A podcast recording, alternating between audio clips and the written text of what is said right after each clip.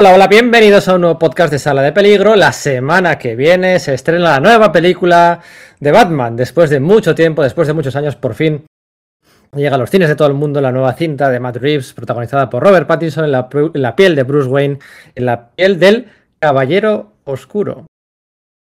Dark Knight. La primera vez que se utilizó la palabra Dark Knight para referirse a Batman no fue en 1966, ni muchísimo menos. La primera vez fue, aunque la gente no lo crea y, aunque la gente no lo recuerde, la primera vez que a Batman se le llamó Dark Knight fue en la primera aparición del Joker. Allá por el inicio de los años 40, unos jovencísimos Bill Finger y Bob Kane ya llamaban Dark Knight a Batman, pero no cuajó en el imaginario colectivo como cuajaría después de cuatro décadas de su primera aparición del Joker. Y en 1986, Frank Miller Klaus Jawson y Lynn Barley narraron una miniserie de cuatro números que cambiaría para siempre la percepción cultural, social e incluso política. ¿eh? Todos recordamos a ciertos políticos mencionando las, las, inclinaciones políticas de Batman eh, para siempre en esa miniserie de cuatro números, como decíamos, el regreso del Caballero Oscuro, o el regreso del Señor de la Noche, o el regreso de tantas otras traducciones que ha recibido desde los años 80, desde el 86. Para ello, y en la antesala de esta nueva estreno cinematográfico la semana que viene, están aquí reunidos tres, tres hijos de Batman, tres hijos de Batman como son Sergio Aguirre. Hola Sergio, muy buenas. Hola, muy buenas, ¿qué tal? ¿Cómo estáis? Pues sí, lo que exactamente lo que dices, ¿no? Era casi una de las cosas con las que iba a saltar, ¿no? Con que parece que Frank Miller inauguró este término y no, no, es viene de muchísimo más atrás. De hecho, en los años 70 sí que se utilizó de vez en cuando lo de Dark Knight Detective, ¿no? O sea, como utilizando, poniéndole esa coletilla detectivesca al, al, a ese título que, le, que habían inventado para el hombre murciélago sus creadores originales, y claro, es de lo que se trata, de que en 1986 Miller renovó de todo el personaje, pero bebió muchísimo de las fuentes originales, saltándose muchas de las cosas, mucho del bagaje que venía teniendo acumulado a lo largo de sus casi cinco décadas en ese momento le renovó, incorporó algunas de, esos hallazgos que había habido en medio, pero le, devolvió de, primera plana a un momento de frescura como no había tenido, yo creo que básicamente, o de, popularidad por lo menos, ¿no? Desde la serie de televisión de Batman de 1966. Porque señores, hoy por hoy estamos acostumbrados a que Batman sea un personaje que es el favorito de casi todo el mundo, que, que tenemos la coña esta de que si DC casi todo lo que saca podría... Eh, parece que esté protagonizado por el personaje, pero previamente a ese 1986 no vendía mucho. No era un. No era, eh, vendía menos que algunos de los títulos más mediocremente vendidos de, de, de Marvel. Incluso a pesar de tener dos cabeceras eh, protagonizadas por él, ¿no? Detective Comics, de hecho, estuvo a punto de cerrar en la.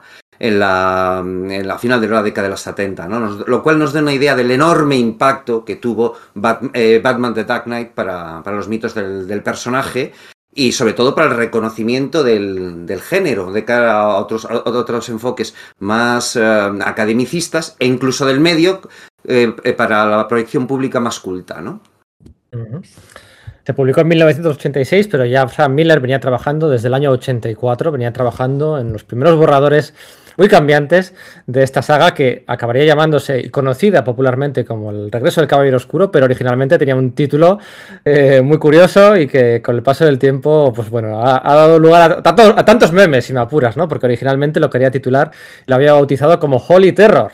Holy Terror, eh, que de infausto recuerdo para muchos pero que, pero que cierra muchos círculos, ¿no? Porque hoy podemos hablar de muchas cosas, pero hablaremos de torres gemelas y de aviones estrellándose, hablaremos de miedo a pasear por las calles y hablaremos de muchos temas que, conforman este, este proyecto tan personal de Frank Miller, que fue un éxito de ventas, pero que nada hacía creer que esto iba a ser así, porque veníamos de un fracaso absoluto con su Ronin, también vendido con esa aureola de experimentalidad que hizo que las tiendas de Estados Unidos, pues bueno, eh, no pidieran precisamente muchas copias de la primera grapa y de la segunda, ¿no? De 48 páginas.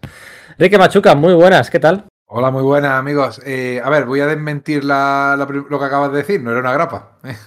Precisamente una de las cosas que tiene esta obra es lo influyente que es en aspecto hasta la encuadernación. Creó un formato, el formato prestigio, que de una manera u otra el hecho de que tú pudieras encuadernar un cómic en un formato un poquito más de lujo, un poquito más cuidado, en aquella época era inconcebible. Los cómics eran lo que habían sido durante 40 años, cómics de usar y tirar en papel malísimo. Y sin embargo, llegó Frank Miller, ya había hecho su intento con Ronin y aquí lo volvió a conseguir que DC le publicara su cómic con el formato, la encuadernación, la rotulación, eh, la impresión que él quería, más allá de la historia, más allá de lo influyente que es, porque yo creo que es uno de los cómics más influyentes de la, de historia, más que Watchmen, yo añadiría, porque siempre van de la manita y va a salir más de una vez la comparación entre estos dos cómics y obviamente sus autores, Frank Miller y Alan Moore. O sea que no esperaba, no esperaba que, habláramos en algún momento del Señor de la Noche porque se ha dicho muchas cosas, pero bueno, no es mal momento este previo a la película porque efectivamente su influencia ha llegado a los últimos 35 años a todos los aspectos del personaje, incluyendo el aspecto fílmico, ¿no? Incluso el título de la trilogía de, de Nolan, aunque tiene que ver tangencialmente el contenido, sale de aquí.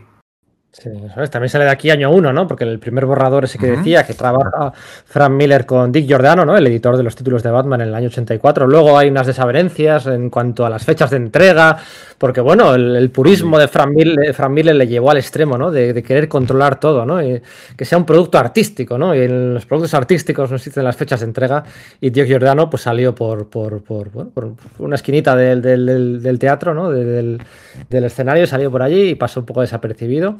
Pero en aquella primera, aquel primer borrador ya había muchos, muchos elementos que luego se integrarían en año 1 algunos y algunos otros en este Dark Knight. Podemos hablar hoy de muchas cosas. Podemos hablar de las desavenencias entre Klaus Jawson y Frank Miller en cuanto al entintado. Podemos hablar sobre las eh, bueno, tendencias fascistoides de, de Batman durante, durante durante esta saga. Podemos hablar de los muchos puntos negativos que se le han sacado durante el paso de los años. Podemos hablar de, esas, esa cuadrilla de 4x4 en la página que, es con la que experimenta familia. Podemos hablar de muchísimas cosas. Pero Íñigo, ¿qué es la primera que te viene a ti a la cabeza? A mí lo que me viene es el molonismo. Son las frases y la épica a la que nos lleva Miller. Las, cotas de, altura de, de locura de molarse y de hacer que la gente se enamore de este TVO que, hace Frank Miller con su dibujo, con su narrativa mágica y también con sus palabras que quedan para la historia. Hola, buenas, soy Íñigo Rodríguez y he venido a fliparme. Bueno, mi nombre es Pedro Monge, hoy es podcast muy difícil, un podcast muy difícil de hacer porque se van a quedar muchas cosas en el tintero, es inevitable, pero bueno, vamos a intentar contar lo que se cuenta siempre y contar algunas cositas originales, ya sea desde el punto de vista histórico, desde el punto de vista personal. Mi nombre es Pedro Monge, este es el podcast de Sala de Peligro y hoy, que había muchas ganas, por fin, eh, hablamos del Caballero Oscuro. Esperamos que... Sí, como Batman. Esperamos que sobreviváis a la película.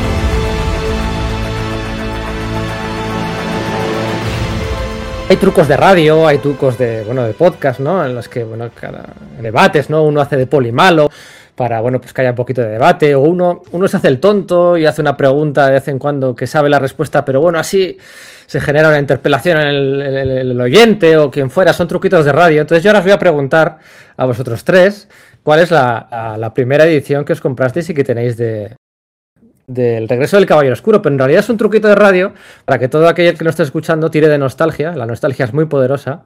Y recuerde que cuando hace, pues del 86 ahora, pues 35 años, 36 años. Esto se publicó un 20 de marzo, un 20 de marzo de 1986 salió el primer número, dos meses antes que el primer número de Watchmen, ¿eh? ¿vale? Para que tengamos el contexto. Primero sale Dark Knight, luego sale Watchmen y luego sale Man of Steel de John Byrne, que algún día dedicaremos. Ah, no, ya hemos dedicado, ya hemos hablado. Eh, ¿Cuáles vosotros, Sergio, Íñigo, Enrique y queridos oyentes, cuál es la primera edición que comprasteis? Esto es como un detector de edad también. ¿Cuál es la primera edición que comprasteis del Señor del el regreso del Señor de la Noche? yo compré la de Biff, porque cuando salió yo era un crío muy pequeñito y compraba muy bueno, tendría ocho años, nueve años, y compraba mucho TV de superhéroes, pero esto pasó por encima de mi cabeza, ¿no? Tampoco es un cómic que deba leer a algún niño de nueve años, me parece a mí. Y he hablado alguna vez de aquel fin de semana mágico en que mi amigo Miguel, el librero de Librería 5, me dejó Watchmen, Dark Knight y Año 1, y lo leí todo en un fin de semana. Y yo estaba ya en la universidad. Llevaba toda la vida leyendo cómics y no sabía que podían ser tan buenos. De hecho, Año 1 me palideció en comparación con Watchmen y con Dark Knight. Así que bueno, yo corrí a comprarlo, pero estaba muy difícil encontrar ediciones de, cinco en aquel momento. Todavía, pues bueno, había, había, podías encontrar algún prestigio suelto, pero no todo. Así que compré la edición de Piz. Hoy, por suerte, tengo el Absolute de Planeta de Agostini, eh, que, permite pues, ver bien sus colores y sus dibujos y, el, tiene el tamaño adecuado a esta pedazo de historia. Pues yo me compré, sí, no podía hacerlo de otra manera, la edición de 5 creo que fue el único cómic que me compré ese mes, porque no lo tengo aquí delante, porque lo tiene mi hija y lo tiene en la universidad. Pero resulta que no me acuerdo eh, cuál cuánto costaba, Sergio. Yo creo que lo tienes a mano. ¿Cuál, cuál era el precio de, pues déjame que lo mire porque efectivamente lo tengo A la derecha. Son 390 pesetas de 1987. 1987 es cuando salió aquí en España. Supongo que sí, por los recuerdos que, que tengo. Yo, porque yo compré la misma edición. Eh, ya había salido, ya habían salido unos cuantos números, no sé si incluso tres, y, esperé a mi cumpleaños al dinero que me daban para comprarme esos números y tuve que esperar al, último, ¿no? Y sí, efectivamente yo comparto esa generación contigo. Sí, 390 pesetas de 1987. Y me acuerdo cuando lo compré, salí del kiosco, porque lo compré en un kiosco, es que todo lo que digo suena viejuno. Y me encontré con un amigo que sabía que yo leía cómics, pero él no leía, y dice, oye, ¿qué lleva aquí? Lo vio y dice, qué chulo, porque esta era gordito, tiene una encuadernación, los colores, y cuando le dio la vuelta y vio lo que me había gastado, tú estás chalado. Y me lo dio y se fue. Porque la verdad que sí, que era una pequeña, un pequeño dinerillo en aquella época, pero la verdad que merecía mucho la pena. Es encomiable como cinco eh, imitaba perfectamente las ediciones, o por lo menos lo intentaba. Eh. Había cosas que se le escapaban, pero oye, eh, fue un salto de calidad, no solo en Estados Unidos, sino aquí en España, como se publicó esto. Sí, se vaticinaba desde otras editoriales en ese momento que si se habían vuelto locos, que eso no iba, no iba a triunfar. Todavía no estaba tan claro el impacto que, esta obra ¿no? había tenido en, el, el cómic norteamericano, incluso el mundial, y se cuestionaba que una editorial que, bueno, que funcionaba regular, publicando DC, que no había tenido tanta arraigo aquí en España, se arriesgase a dar un salto de ese tipo, porque debía ser una inversión muy potente la de generar en la imprenta y tal, el, pues estos, estos cuatro formatos prestigio, ¿verdad? En Estados Unidos este cómic salió a cuatro a cuatro veces el precio que valía una grapa normal. O sea, los 2,95 dólares que llevaba estampado en la portada eran cuatro veces más el precio que una grapa de Batman o Detective Comics o Batman y los Outsiders se publicaban por aquel entonces, que, quizás fuera la mejor cabecera de Batman en el mercado a mediados de los años 80. Bueno, vamos a empezar el análisis.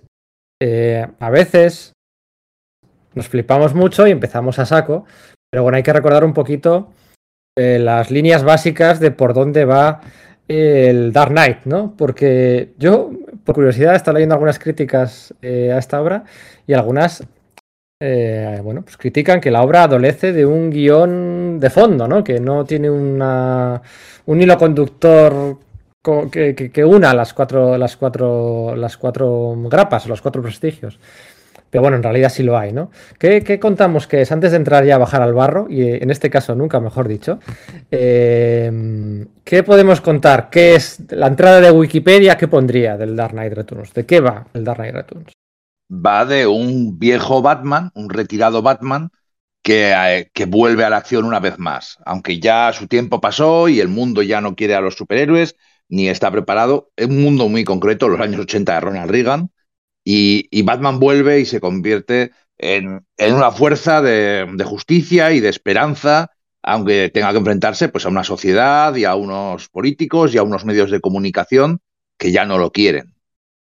Eh, es lo que se suele decir casi casi un western crepuscular, el viejo pistolero que vuelve para una última misión. Con él vuelven algunos de sus antiguos villanos, atraídos de una forma magnética, gravitando a su retorno, porque al igual que él dejó hace 10 años, cuando comienza la historia, de ejercer por la muerte de Jason Todd, el segundo Robin, el Robin vigente en aquel momento en el universo DC, eh, pues algunos de ellos, como Dos Caras o el Joker, tal, pues también desaparecieron con él. En el momento en que él vuelve a surgir, bueno, esto no es exacto. Uno de ellos vuelve primero, ¿no? Y, coinciden en el regreso pero su gran némesis, su archinémesis el Joker, vuelve con él. Pero ese no es el enfrentamiento final o el, idiosincrático que hay en, el, en, esta obra, ¿verdad? Sino que quizás lo más curioso de todo, por lo que a mí me parece que en su momento me resultó extraño, es que su gran apoteosis, su gran lucha, su gran pelea es contra el Superman, ¿no? Un Superman que se nos, es plasmado como una herramienta del gobierno de los Estados Unidos, de su servicio, bueno, pues secreto, una herramienta secreta que ha aceptado una serie de compromisos y de bueno, pues de, estar bajo el control de, la, de, los políticos, ¿no? Mientras que este Batman no. Este Batman eh, es más que, más que nunca, o más que nunca desde sus inicios, un justiciero que va aparte de la ley. Estábamos acostumbrados durante casi 50 años a ver un Batman colaborando estrechamente con Gordon y que fuese una popularidad en Gotham City, y aquí no, casi parece un poco lo del principio de Spider-Man, de no, es que la, la policía le persigue, pero llevado a un punto más sórdido. Y es muy importante, yo creo, en esta obra también, efectivamente, el, estudio que hay de la figura de Batman, la figura de esos, mitos, a través de los medios de comunicación. Es también una obra que habla de los medios de, comunicación, de cómo nos llegan y percibimos las cosas del mundo, ¿no?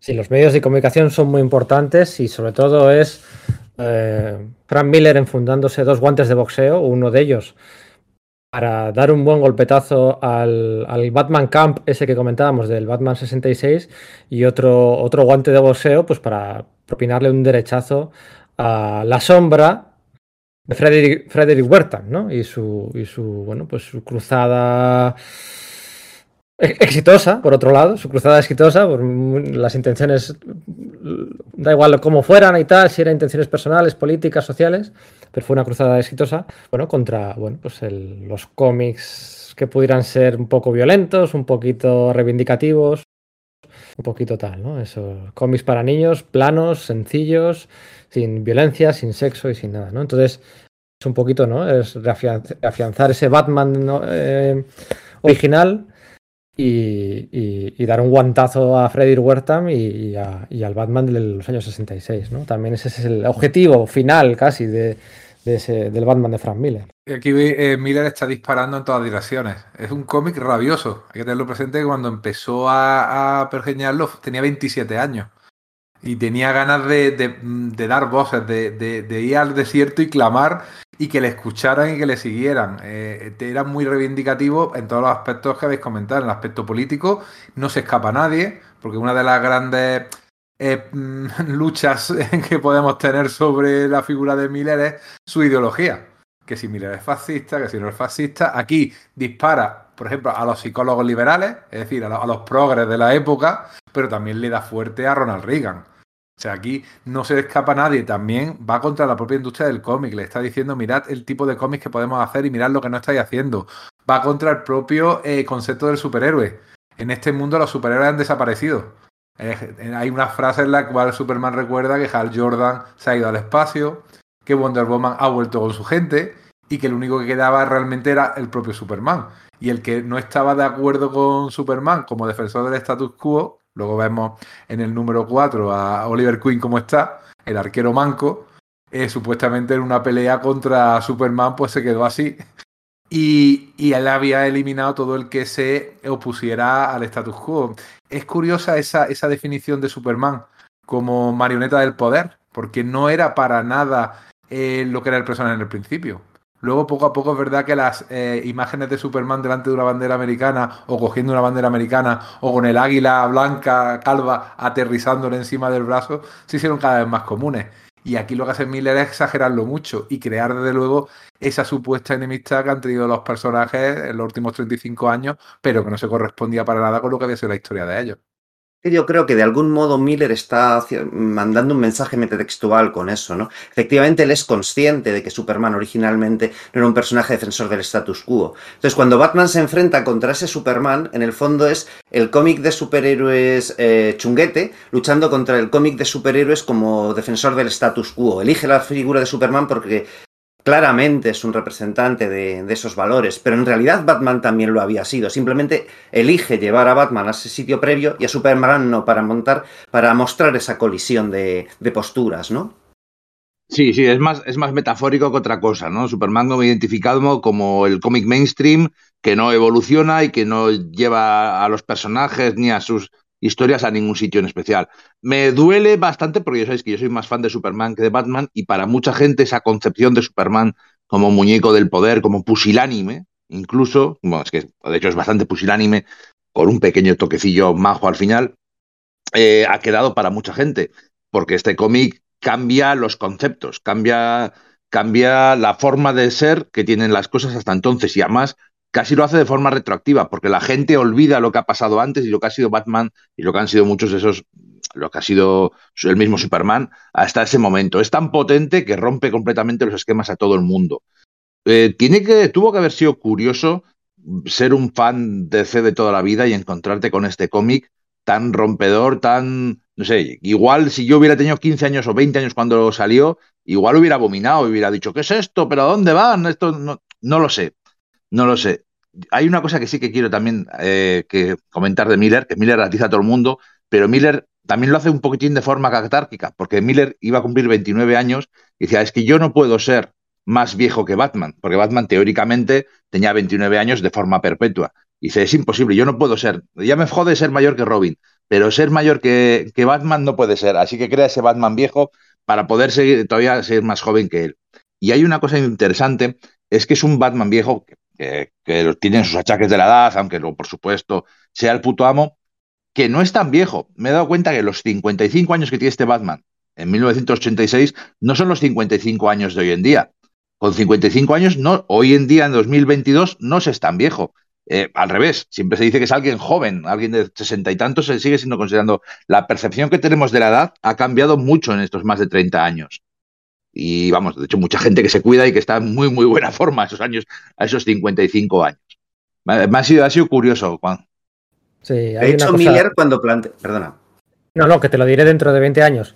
Pero eh, hay una cosa que, que, me gusta de lo que has dicho. Me gusta que vayamos saltando de unas ideas a otras. ¿eh? Es, yo creo que es la única manera de afrontar esto, porque es una manera tan loca como la presentación en página de, muchos conceptos. Frank Miller escupe a la página eh, en esa rejilla de 4x4, a veces hasta 4 o 5 subtramas o tramas o una simplemente viñeta o una pantalla de televisión con su diálogo de un extracto y luego pasa a la siguiente y es realmente es una, obra no diría que abrumadora, tampoco diría que exigente, pero es así, es así, es, es, continuamente unas ideas tras otras escupidas a la página.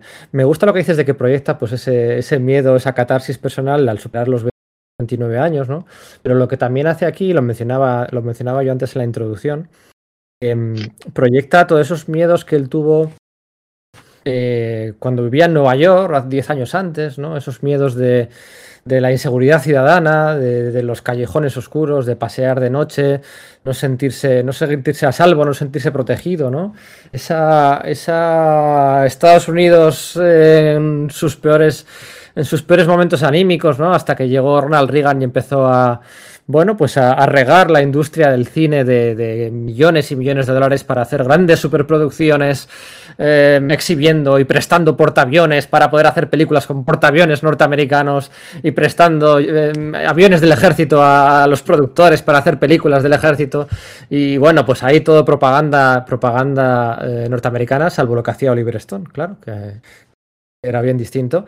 Eh, esos miedos, esa inseguridad ciudadana es la que le lleva a hacer este caballero oscuro, ¿no? Sobre todo hasta el final de la obra, diría, hasta el último capítulo, vemos ejemplos de la calle, de peatones inseguros, vendedores ambulantes que reciben palizas, chicas en las esquinas que pueden ser agredidas o violadas. Eso se, transmite ahí, esa, ese miedo de, Frank Miller como ciudadano de a pie, se transmite ahí de la misma forma que luego ocurriría con su Holy Terror, ¿no? Eh, ese, ese, miedo que proyectaría años más tarde. Hoy no, voy a hablar, no vamos a hablar de Holy Terror, no vamos a hablar del Dark Knight 2, pero en Holy Terror es, ese miedo que sufrió. Eh, después del atentado de las Torres Gemelas, ¿no? Al sentirse, bueno, una vez más y 25 años después, sentirse de nuevo intimidado, de sentirse inseguro dentro de un país eh, que no le garantizaba esa seguridad personal y verse como, bueno, pues caerse el mundo encima, esa crisis personal y, mental que tuvo, ¿no? Le llevó a hacer ese Holy Terror, que originalmente pues iba a ser, eh, como todos bien sabéis, un proyecto de Batman, ¿no? Entonces, todas estas inseguridades de edades personales, ciudadanas, sociales, políticas, todo está volcado aquí con un, un hilo conductor mucho más claro que la propia aventura de Batman, ¿no? Más allá de que sea eh, bueno, pues eh, Clint Eastwood en su enésima película es la última que hago y ahora no vuelvo a hacer más y me jubilo, ¿no? Eh, no, sé, no sé cómo veis el peso de esa importancia, de, esa trama ciudadana, de esa trama social.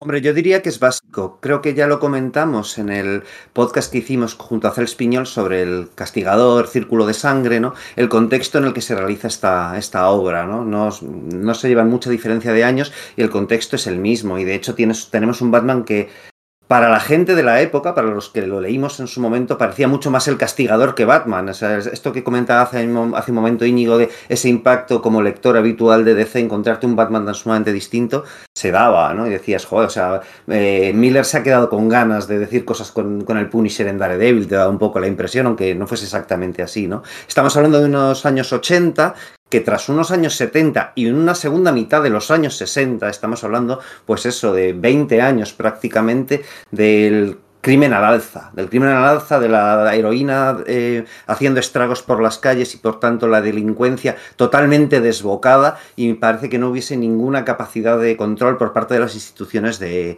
ello. ¿no? Entonces en ese momento, pues sí, Ronald Reagan con su política de mano dura, no solamente desde, desde su, bueno, pues, eh, sus poderes gubernamentales y su guerra contra las drogas auspiciada en parte por su esposa, sino que de alguna forma pues eso también impacta sobre la opinión pública y sobre los distintos gobernadores alcaldes, etcétera. Entonces se tiene la conciencia de que hay que acabar con esto, hay que poner fin a la, una delincuencia tan sumamente desmedida y tan sumamente cruel. También hay un miedo a la juventud que está realizando delitos que se piensa que, nunca se han realizado con tanta crueldad, aunque habría que comparar realmente si eso es exacto o no. Pero es la percepción que se tiene y se ve muy bien en esa banda de eh, nueva banda callejera que son los mutantes, ¿no? Cuando Bruce Wayne se los encuentra por primera vez en el callejón del crimen, durante un momento tiene, un, tiene una ilusión de, no, es el, es el hombre que mató a mis padres, ¿no? Es Joe Chill, ¿no? Dice, no, estos son, son más puros, son más crueles, aquel, aquel, no quería eh, apretar el gatillo, solo buscaba dinero, buscarse la vida, estos realmente son crueles, ¿no?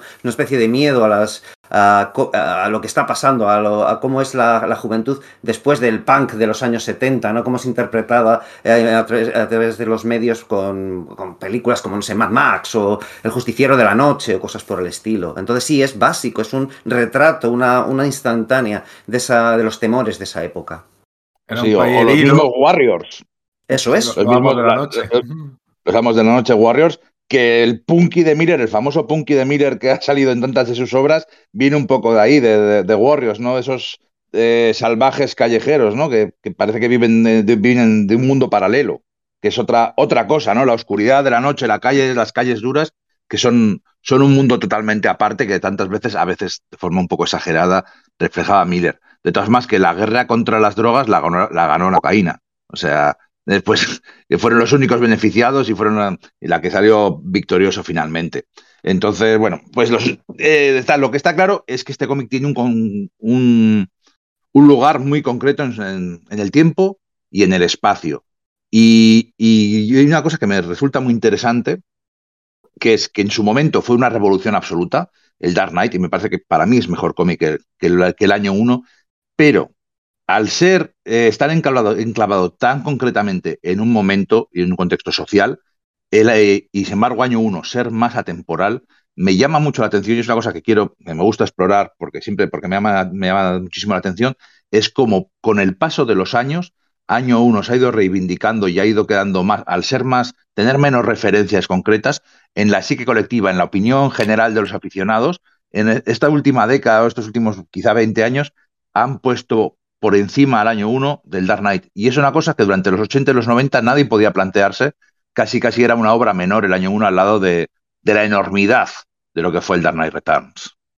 en ese sentido, yo creo que influye lo que ha comentado antes Pedro, que los cuatro capítulos son bastante independientes unos de otros y realmente no hay una, un hilo conductor, sino es simplemente Batman que vuelve y se va encontrando con cosas. Se encuentra primero con dos caras y volvemos aquí a, tocar el tema de el héroe como reflejo del villano y viceversa. En el segundo tomo se enfrenta a esa juventud desubicada, esa juventud que no tiene nada que hacer sino unirse y crear el caos y la destrucción, y esa juventud que necesita a alguien que le guíe. Y eso explica un poco el final de, de esta obra. En la tercera vuelve el Joker y ya el protagonismo que habían tenido los medios de comunicación presencialmente a lo largo de, de toda la obra, aquí ya se concreta en esa escena que luego fue retomada en la película de Joker, en la cual Joker va a un estudio de televisión, a un late night, eh, para liarla y montar la parda.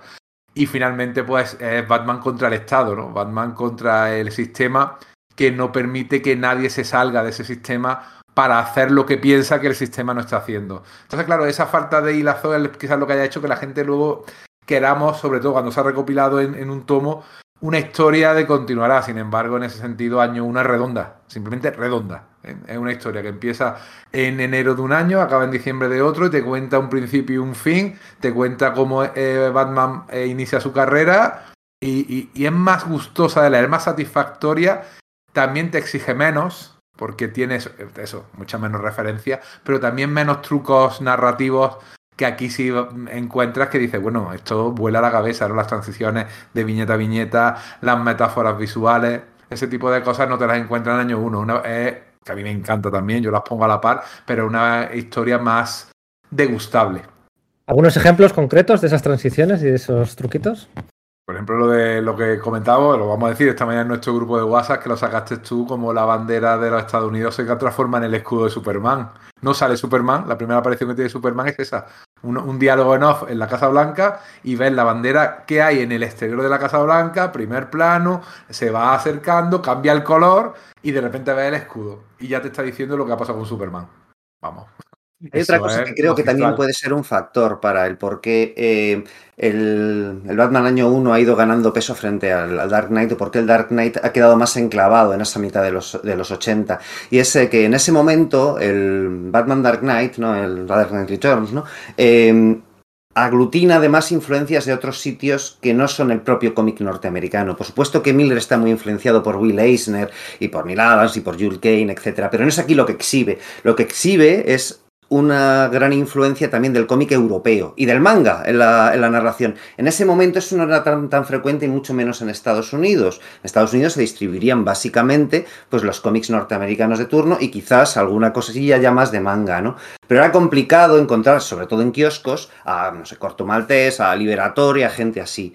Entonces, en ese momento Miller, que ha viajado eh, pues con su, digamos, estatus estrellato tras Daredevil o incluso tras Ronin, si quieres, a otros, a otros lugares del mundo, a otras convenciones, se contagia de, ese espíritu, de, otra forma de entender los cómics, ¿no? jugando no con, esas bellas figuras realistas de Neil Adams o eh, más cartoon, por decirlo de alguna manera, cartoon grotesco de, Jack Kirby, sino que descubre otras otras formas de, en las cuales los relatos épicos pueden funcionar con otro grafismo y, otra, y otro tipo de narrativa. También tira mucho, por supuesto, del American Flag, de, de, Howard Chaikin, obviamente. Ah, Entonces, el tema es que, lleva todo eso, todos, todos esos afluentes se lo lleva a un mar que además no es un cómic alternativo como sí lo era Ronnie, sino se lo lleva a uno de los personajes más mainstream que podría tener el cómic norteamericano, como es Batman. Y que todo eso funcione y que revitalice al personaje lo hace inmenso. Casi todas esas cosas hoy por hoy las damos por sentado. Es facilísimo saber qué sucede en, el cómic de otras partes del mundo si realmente estás interesado eh, a golpe de internet, pero entonces no lo era. Entonces el soplo de, aire fresco sobre no, sobre no solo sobre la industria, sino también sobre el medio que arrojó, era inaudito en ese momento, sobre todo en el contexto del cómic estadounidense. El American Flag eh, supera en viñetas dedicadas a televisiones, a informativos, a noticiarios y demás, lo supera, bueno, y en banderas norteamericanas, supera, y en conflictos norteamericanos soviéticos, supera al Dark Knight, que por cierto, eh, no lo hemos comentado, llevamos media horita, pero aquí también hay, sobre todo, bueno, pues un increscendo muy de fondo, sobre todo en el último número, hay una, bueno, un contexto sociopolítico de una, de una guerra fría que está a punto de estallar, ¿no? Con ese con ese. Mira, un, homenaje a Hugo Pratt, por cierto, esa, se podría decir, ¿no? Esa isla de Hugo de Corto Maltés en, el, en Sudamérica. Elige ahí, bueno, pues ese territorio donde hay una, una, guerra a punto de estallar entre la Unión Soviética y Estados Unidos, de la misma forma que ocurría en Watchmen. Aquí también, no sé si sería habitual por la época en las calles de Estados Unidos, de la misma forma que en Watchmen, aquí hay algunas viñetas en las que sale el típico tío con un cartelón el, que, que, reza eso de, de, de, end is near, ¿no? O de end is... El, end is night, ¿no? The end is night, ¿no? El final se acerca, ¿no? El final se acerca, también es igual. O sea, las, las similitudes con Watchmen no dejan de ser asombrosas. Por cierto, hay un, hay un... Hay otra más, que es la prohibición de superhéroes, ¿no? O sea, es muy curioso eso. O sea, que sí, que en los cómics de los mutantes se estaba hablando de, del acta de registro mutante, que sí, que Alan Moore había hecho algo con eso en su Capitán Britannia justo antes, pero tanto eh, el Watchmen como el Dark Knight hablan de los superhéroes como eh, gente que, que, de algún modo pues quiere salvar a la sociedad y la sociedad los repudia, lo cual yo creo que facilita la, la identificación oscurilla por parte del, por parte del lector, ¿no? Había abierto aquí muchos melones. Eh, aquí yo creo que es la, la culminación de, de, la evolución de... Bueno, eh, Frank Miller siempre ha evolucionado porque siempre ha pensado que cada obra necesita su estilo de dibujo y su estilo narrativo. Y ha seguido evolucionando. Sin City no tiene nada que ver con esto. Igual que lo que hizo luego en 300 no tiene nada que ver con Sin City. El de la misma manera que un director de cine, según la historia que quiere contar, pues utiliza distintos iluminación, distintos atrexos, en fin, distintos eh, eh, recursos. Frank Miller hace eso. Pero si en Daredevil teníamos mucho de Will Eisner y mucho también de Steve Ditko, en Ronin teníamos mucho de eh, cómic japonés, aquí lo junta todo efectivamente con el cómic europeo. El líder mutante no deja de ser Rancero el personaje de Tanino Liberatore, que por cierto tiene una socia barra amante menor de edad. Eso es un cómic que hoy en día tendría graves dificultades, ya en su época las tuvo, ¿eh? de censura y hoy la también la volvería a tener, probablemente por otros motivos. Y yo creo que aquí eso lo estamos viendo aquí, pero, pero bastante. Y aquí ya es lo que él crea su propio estilo y su propia manera de dibujar y su propia manera de eh, narrar las cosas. Sí es verdad que tiene mucho de Howard Shaking, no solo en la temática, en esa temática de, de, civilización americana en declive. Lo que dice concretamente el señor que lleva el cartel en las primeras páginas de, de este cómic es estamos condenados. Eh, no es que el fin esté cerca, sino estamos condenados, esto ya hemos, estamos ya en el apocalipsis y estamos ya viviendo los últimos momentos. Y es, eso impregna también mucho el American Flag, pero no solo eh, la, la, temática, sino los efectos de sonido, las onomatopeyas, que aquí sí las hace Miller, eh, a, a Checky se las hacían, pero aquí las hace Miller. Y también, efectivamente, el recurso narrativo de la televisión como ojo omnipresente y sobre todo como la opinión pública cambiante también hace que cambie la opinión de, de los políticos y, y, cómo se van retroalimentando unos a otros. Eh, esas tertulias que es verdad que a nosotros nos resultaban extraños, esta gente gritándose unos a los otros en la televisión. En uno de, supuestamente de izquierda, uno supuestamente de derecha. Tú cuando leías eso, decías, eso aquí no pasa.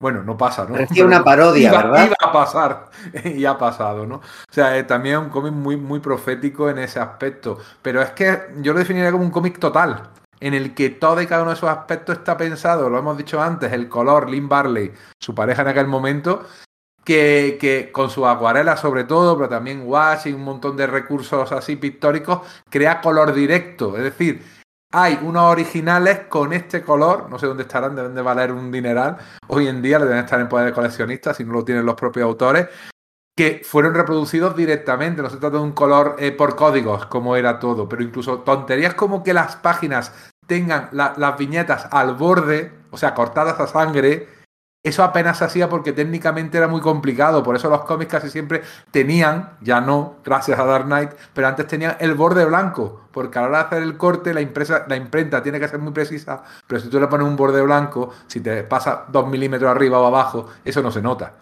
Pero aquí sí se iba a notar si te metía en otra página. Son un montón de detalles que él se, se, puso cabezón para que la editorial se lo admitiera y lo consiguió. Y si ahora tenemos Saga, con el color que tiene Saga y con la manera de impresión, que eh, la manera que tiene Saga de imprimirse, es gracias a Dark Knight, por poner un ejemplo. Sí, otro, otro cambio que cambió la historia. Eh, y otro año. Eh, nos hemos puesto didácticos, nos hemos puesto analíticos, pero ahora vamos a ponernos frikis y como decía antes, eh, nunca mejor dicho, vamos a bajar al barro, ¿vale? Vamos a bajar al barro y me vais a contar vuestro mejor vuestro momento favorito o mejor momento, no tiene por qué ser lo mismo, sí, bueno, sí, más o menos. Vuestro momento favorito, ese que cuando cerráis los ojos, ese primer momento que os viene a la cabeza, ¿no? A la hora de, de, recordar el Dark Knight. Íñigo, por ejemplo. Es muy difícil porque hay muchos y muy potentes. Ya sabéis que a mí la épica es lo que me mata, lo que me vuelve loco, es para lo que vivo. Pero bueno, supongo que, que yo lo que quiero que recuerdes, Clark, durante los próximos años en tus momentos más íntimos, quiero que recuerdes mi mano en tu garganta. Quiero que recuerdes al único hombre que te derrotó. Por ejemplo, se me ocurre. Sí, a mí me ha resultado curioso porque yo tengo muchos momentos del Dark Knight, está lleno. Es una de las cosas que, desde luego no se le puede echar en cara a Miller, que no te, que no te dé momentos de, máxima intensidad cuando ya el nivel viene siendo alto. Es que está lleno y flipas, ¿no? Pero es curioso porque en la relectura me ha llamado mucho la, atención, o he vuelto a recordar hace un par de días y tal, cuando lo. después de, releerlo, el momento en el que Batman y Robin están en el Batwing este, no la nave, sino como el planeador, este, acercándose al parque de atracciones, donde el Joker está perpetrando su matanza, envenenando el. lo diré, el, el algodón de azúcar y el monólogo interno de, Batman dice, una niña de 13, al, ver la visión de los niños muertos por todo el parque, dice, una niña de 13 años eh, aprieta más fuerte su mano contra mí, esta noche ha perdido la, inocencia. Me pareció enormemente crudo en su día, pero esta vez de algún modo, al volver a leerlo, me ha impactado más, ¿no?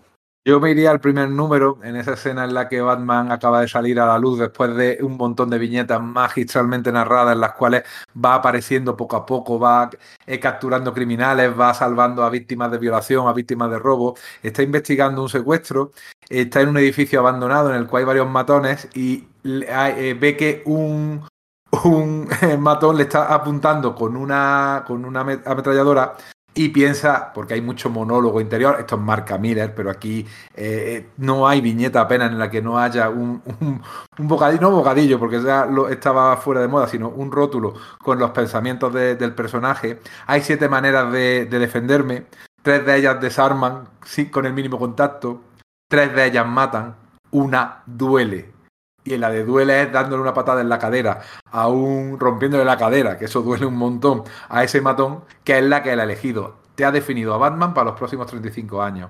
Es un Batman guay porque está súper preparado, para cada situación tiene varias maneras de resolverlas y además en este momento escoge la que duele, no la que mata ni la que desarma sin hacer daño, no, no, va a hacer daño. Es el Uber Batman que luego hemos visto, pues por ejemplo, eh, realizado por Morrison, sin ir más lejos hay un momento que no es que sea mi favorito, casi realmente es el que más odio, que es esa página de la madre que no tiene dinero, pero sus horas es el dinero de su propina, la propina se la ha dejado en comprar unos rotuladores para su hijo y le roban el le roban el bolso y ella llora y suplica por el bolso a esos mutantes y se ve como casualmente le han metido algo y al final un pequeño titular de la presentadora sonriente te dice mujer explota en el metro, de ahora el tiempo y es devastador, es dolorosísimo. Y eso es muy difícil ¿eh? Yo no había dicho mi mejor momento, mi mejor momento es ese. Mi mejor momento Ahí, perdona. Es, lo que simboliza, lo que, lo que a mí me llama este Dark Knight, ¿no? Lo que decía el hilo conductor de los cuatro números es esa inseguridad ciudadana, ¿no? Y esa, esa mujer, estamos hablando de una, de, una página, de una página únicamente, te la, te la presentan en la viñeta de arriba y hasta la penúltima viñeta pues salen, pues fíjate, cuadrícula de 4x4, 1, 2, 3, 4, 5, 6, 7, 8, 9, 10, 11 viñetas que conocemos de esa mujer. Pero es que esa, esa página donde los mutantes le roban el bolso, ella sufre por el regalo para su hijo y tal, esa página, justo si la situamos mentalmente en el cómic, viene, antecede a la página eh, en la que, en la que mm, es una splash page en la que Batman sostiene el cuerpo del, del, general militar eh, que se había suicidado después de que la han pillado, está envuelto con una bandera norteamericana, lo está sujetado en sus brazos y detrás pues como una de estas eh, cortinas de, plástico, de esterilla. Sianas, ¿no? Horizontales. persianas, eso es, que, que, bueno, pues que simbolizan un poquito pues cierta bandera norteamericana hasta cierto punto. Y la contraposición de la, de la corrupción en la calle, con la siguiente página, la corrupción en los altos mandos, eh, Batman, la presencia de Batman, los mutantes, a mí estas dos páginas me parece que representan perfectamente lo que es este Dark Knight. Es una cosa mucho de, ese contexto, porque es que no hacía mucho había sido el escándalo de Oliver North con el con la Irán Contra y, y- y to- y todo este tema, ¿no? El tema del comercio de, de armas con Irán para subvencionar a la contra nicaragüense, etcétera. Entonces, efectivamente, de nuevo reincidimos en que es una cosa que tiene mucho que ver con el momento en el que se realizó y que te está hablando de una, de una actualidad política candente, ¿no? Es curioso porque da la sensación de que no es exactamente 1986 cuando transcurre la obra, parece que fuesen unos años en el futuro, ¿no? Eh, según Miller al principio, en las primeras entrevistas que declaró antes de que se publicasen los primeros números de, eh, la obra, que em, originalmente iba a ser una novela gráfica y luego tres prestigios y más, más tarde cuatro, ¿no?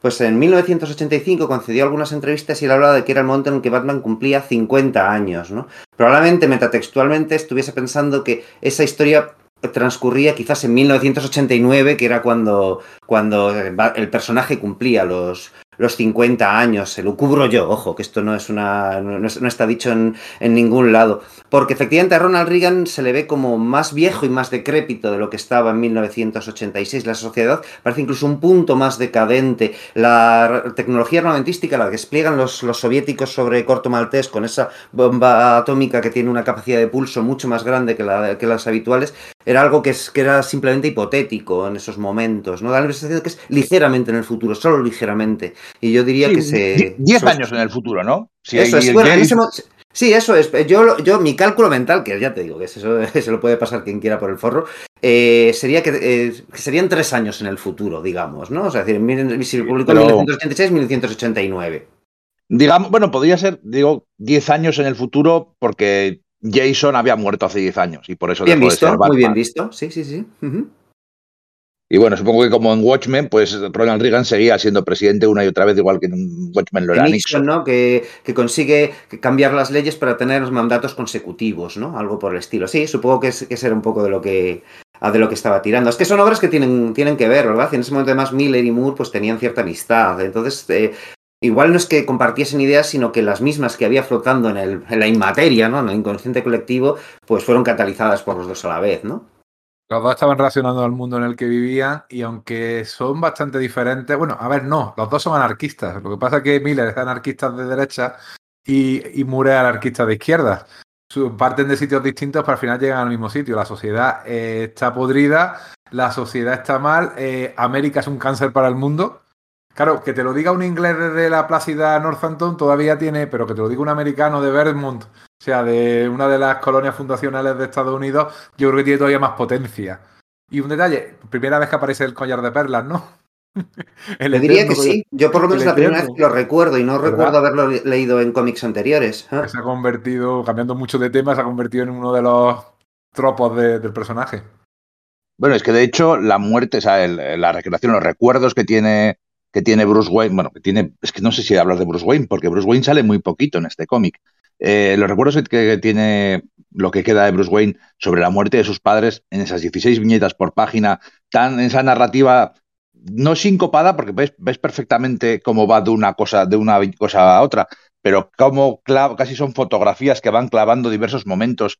Eh, ese niño que va contento y y ve como sus padres ya, le han, ya han visto al ladrón, pero él, él todavía no, y va cambiando de viñeta a viñeta y ese momento, es que toda esa página, todas esas dos páginas son, son míticas, son, son de las que se quedan, quedan clavados. Si hablamos de narrativa perfecta, estas páginas tienen narrativa perfecta, o sea, son tan potentes precisamente por eso. Muchas veces, e incluso para el que, para el que no lo sabe, lo son porque, porque te cuentan una historia tan bien no necesitas saber de cómic para saber que está bien hecho. Está, está muy bien hecho porque se te quedan contigo para siempre. Lo- es, porque, además- porque ha influido en tantos artistas posteriormente, me refiero. Además queda reforzado luego con el año 1. ¿Es la primera vez que sale aquí una- un Batman cayendo en una cueva? Eh, ¿Te refieres a esa parte del origen infantil, etcétera? Sí, sí, sí, de Bruce Wayne cayendo a una cueva, encontrándose allí con los murciélagos y tal. Eso es, es una incorporación total de Moore, esa especie como de totemismo, ¿no? Eso es, aunque nos ha llegado más potentemente pues ese, encuentro a través del cristal con el murciélago en año 1, ¿no? Posiblemente, yo creo que la frase la frase es brutal, ¿no? ese, origen de año 1 es brutal. Aquí la primera vez que baja la cueva, que se cae el padre y tal, también es muy potente, ¿no? Las perlas y, bueno, pues la, cueva con los murciélagos. Eh, todo parte, como decíamos, de un guion original que lo divide él luego en año 1 y en Dark Knight. Todo parte de un mismo caldo de cultivo. Pero, pero ahí están las dos cosas. En el momento este favorito de Enrique, sobre lo de matar o no matar o herir o tal. Bueno, a ver, este, este Batman, este Batman, ¿cómo, veis, no? Esta relación con el Batman asesino, porque yo me acuerdo que el segundo, sería el segundo prestigio, eh, bueno, pues tenemos a Batman ahí en las sombras de una de las torres de Gotham, eh, con una escopeta, paseándose página tras página tras página, y luego al final resulta que no, esa escopeta es en realidad lanza un garfio y que no es una escopeta de ¿no? Pero bueno, que hay unas imágenes muy potentes por ahí, y luego sí que él reafirma en varias ocasiones la, la, voluntad de no, de no, de, no, matar, ¿no? Llevado hasta el último momento, ¿no? Incluso hasta esa escena esa escena con el clímax final con el Joker en una casa de los espejos en un circo, que no sé quién utilizaría un poco más tarde. Yo sí es que hay un momento en el segundo eh, número en el cual se enfrenta a varios mutantes que tiene secuestrado a un niño, en el cual hay uno de los mutantes amenazando a un niño con la pistola en la cabeza. Él coge el arma de otro mutante y dispara. Y no sabe realmente si lo ha matado o le ha dado en el hombro.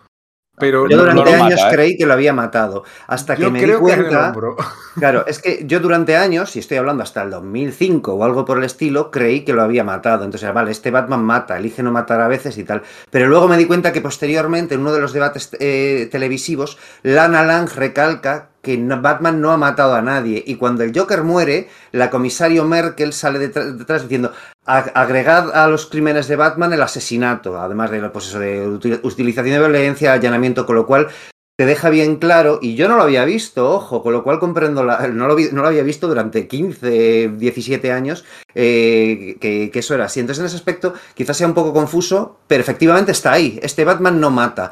habla de las balas de goma, el truco que tú que dices, Pedro, de que en el primer prestigio está con, la, con el fusil este de, mira y que, es un garfio, lo vuelve a repetir cuando Batman y, Robin llegan a ese parque de, de atracciones se ve que tiene una pistola eh, metida una cartuchera en la, en la, bota. De hecho, los viandantes gritan: ¡Cuidado! Tiene una pistola. Y lo que es es de nuevo un, lanzacables para coger el, robot volante muñeco este de, del Joker, ¿no?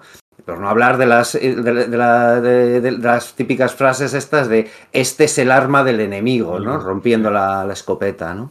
De hecho, este, eh, a quien dispara es una chica, que es la que tiene eh, cogida en brazos, además, y le dice, pues, retrocedo, lo mataré, créeme, lo voy a matar, y dice, te creo. Es que mm. tiene tanto momento esa frase. Es muy de Harry el Sucio. Otra de las influencias que mencionaba Miller es Harry el Sucio.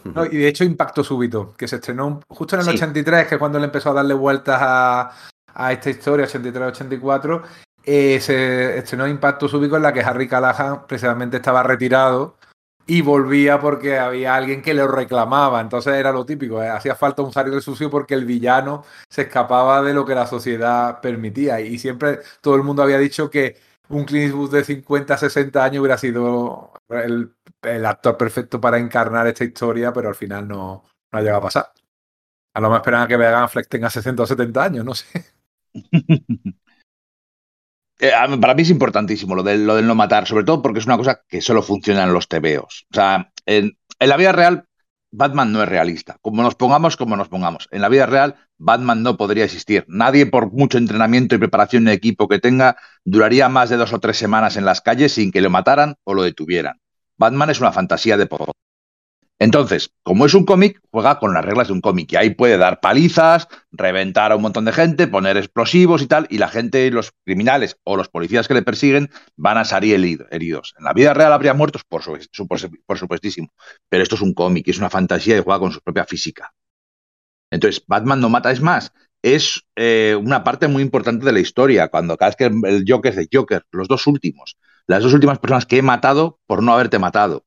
Y, él se lo recrimina una y otra vez, todas las víctimas del Joker, por no haber sido suficientemente fuerte o débil, no, como quieras entenderlo, para, para, no matar al Joker en su momento. Él se apunta como culpa suya a todas las víctimas del Joker. Y es fundamental. Es que es así. Si es que el Joker no podría vivir un mundo en el que Batman se dedicara a matar gente.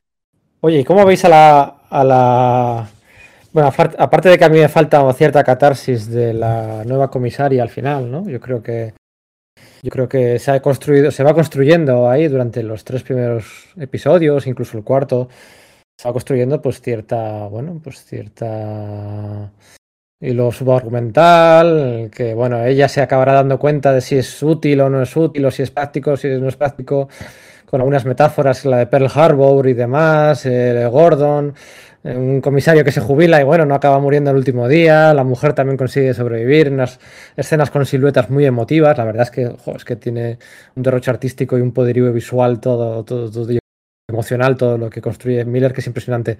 Pero echáis de menos cierta, bueno, catarsis final de esa comisaria en la que, bueno, o se reafirme en su postura o se dé cuenta de que, de que estaba equivocada, o cómo veis ese, ese hilo que queda muy, Sí, eh, estoy de acuerdo, pero es que además tiene una explicación, es que esa catarsis estaba en el plot original del cuarto número del, Dark Knight. Eh, en una de las ediciones que hay, eh, un, trade paperback americano, ¿no? que a mí me regaló un amigo, pero bueno, pues ya sabéis, o sea, ediciones del Dark Knight hay para aburrir, y si queréis leerla en inglés y con, bueno, con estos extras y tal, ignoro cuáles han sido las últimas ediciones que ha habido aquí en España, pero bueno, pues las, los trade paperbacks norteamericanos, sin ningún duda podéis conseguirlos en Radar Comics, ¿no? Ya sabéis, nuestra tienda de cabecera para todo el material norteamericano, ahí ubicada pues, en el corazón del de, barrio madrileño de Malasaña, un pequeña, una pequeña tienda donde, bueno, pues eh, está dedicada íntegramente al material original, donde, bueno, pues eh, eh, los dependientes y los encargados pues destilan amor por,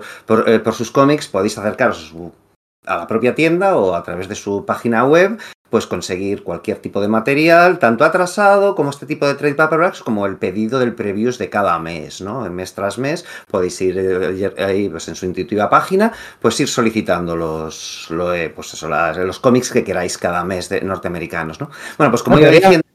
En teoría, espera, sí, ahora eh, cuentas eso del plot original del número 4. En teoría, Frank Miller está preparando una nueva secuela de, de su saga Dark Knight, ¿no? Que sería la Sería la tercera, ¿no?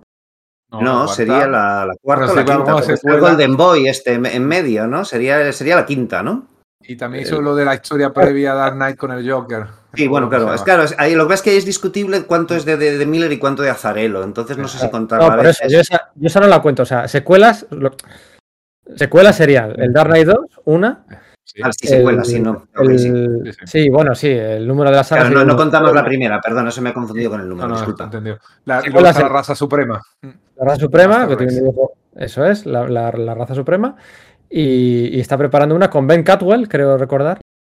Eh, protagonizada por, por, esta nueva Robin, si no recuerdo mal. Eso en cualquier momento. Ella ha protagonizado el especial este de, Golden Boy, que está dibujado como Los Ángeles por Rafael Grampa. Es una pasada el despliegue visual que hace. Luego la historia me parece una cosa totalmente confusa, que está llena de metáforas que puedes agarrarlas de forma suelta, pero que no parece que tengan un hilo. Pero es una barbaridad lo que hace este artista brasileño con, eh, con, reconstruyendo los diseños, eh, emulando en parte las obras de Miller, pero también tirando pues, su propio estilo lo que será, pues yo qué sé, pues eh, Frank Quietly, eh, lo que quieras, está metido ahí, funciona de la leche, ¿no? Eh, entonces, bueno, pues sí, esta secuela está. Lo que es que, bueno, pues no. O sea, lo que hace es recoger al personaje de, de Carrie Kelly, ¿no? Ella con el, con el manto de Batman. Y supongo que, bueno, pues este, este lanzamiento del que está hablando Pedro irá más adelante, ¿no? Retomando, antes de que se me vaya, lo del cuarto número este de, del Dark Knight, que tenía un plot ligeramente distinto. Como las fechas iban apretando, al principio eh, Frank Miller realizó eh, full scripts, ¿no? Guiones detallados de cada viñeta, de cada uno de los números, ¿no? Pero en el cuarto no pudo ser así. Lo que hizo fue redactar un documento que era el plot, que él mismo ya se encargaría de, bueno, pues de ilustrar directamente, ¿no? Hubo muchos cambios con respecto a esto, por ejemplo, el personaje de Oliver Queen no aparecía ahí al principio, el final era ligeramente distinto, en el cual era como que más patente el tema de, de que el, bueno, pues de que el Batman iba a dirigir a los hijos de Batman prácticamente en, un, en, un, alzamiento contra los poderes políticos, dando más énfasis en el tema de que se ha dado cuenta de que los criminales no son el mayor eh, mal de este mundo. Se hacía más énfasis, por ejemplo, en el hecho de que Superman está debilitado por la bomba atómica y de ese modo puede, Superman, eh, puede Batman vencerle a pesar de toda la, todo lo que tiene. Pero una de las cosas más importantes, y, cerrando ya esto del Jindel, que ya me estoy extendiendo bastante, es que Ellen Jindel en un momento dado tiene una, una conversación con el comisario Gordon. El comisario Gordon pronuncia, la, eh, hablando del bombardeo de Pearl Harbor y cómo probablemente Roosevelt lo supiese pero, eh, pero lo permitiese para que América, Estados Unidos entrase en la Segunda Guerra Mundial, pero que era algo que moralmente no se veía capaz de jugar porque era demasiado grande, hay una escena concreta en ese cuarto, en, ese plot del cuarto número, en el que Alan Jindal, al ver a Batman eh, a caballo, dirigiendo a los mutantes, organizando a la gente para, eh, pues eso, para mmm, sofocar los, las, revueltas que está habiendo en esa Gotham casi post-apocalíptica después de la, de la bomba atómica de los soviéticos, le mira y dice, es demasiado grande. reproduce tal cual las palabras de Gordon. Y creo que ese es el arco de Jindel y es para lo que sirve, ¿no? Para pero, que alguien nuevo se dé cuenta. Sí está. Eso sí está en la obra. Tal cual, no lo recordaba. Sí, sí, sí, sí, tal cual, tal cual. Cuando aparece Batman a caballo y todo, y acaban de escaparse los mutantes de la cárcel y Batman les está reclutando, aunque sean también, no son hijos Sí. de Batman, son mutantes, y, y están los dos policías intentando ten- detener a los mutantes. Y dice, comisario, vamos a disparar. Y dice, no, no, es demasiado grande. De- Vale, vale, vale, pues, me, pues he, he contado todo esto para nada, porque fíjate que la releí el otro día y se me pasó por lo, por lo alto. Lo siento, chicos. Eso siempre, siempre me ha gustado porque, de hecho, eso plantea un debate. A ver, los, los debates morales de los superhéroes son complicados o imposibles porque los superhéroes no existen y no pueden existir. Eh, pero bueno, eh, pero sí que es interesante, ¿no? Eh, ¿Cómo juzgas a Batman? Eh, si lo juzgas por el punto de vista totalmente realista de cómo sería en el mundo real, pues es un delincuente, siempre lo ha sido, ¿no? Él mismo lo dice.